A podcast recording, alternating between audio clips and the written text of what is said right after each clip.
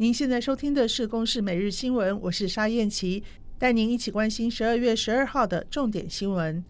冬奥金牌好手台湾举重女神郭婞淳，昨天在二零二一年世界锦标赛五十九公斤级 A 组十位好手中，抓举以一百公斤先收下银牌，接着再挺举一百三十公斤，总和两百三十公斤都分别拿下金牌，以二金一银成绩作收。个人在世锦赛生涯累计总共拿下十面金牌，创下台湾选手在举重世锦赛拿下最多金牌的纪录。今天将有男子八十一公斤级的谢孟恩以及女子六十四公斤级的陈文慧陆续登场。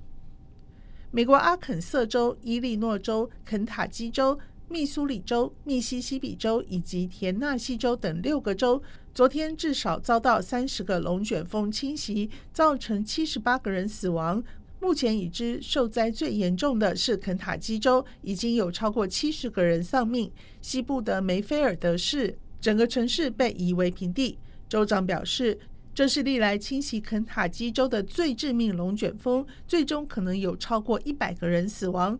美国总统拜登表示，大规模的暴风雨系统已经在好几个地区造成难以想象的悲剧。他承诺提供一切必要的联邦援助。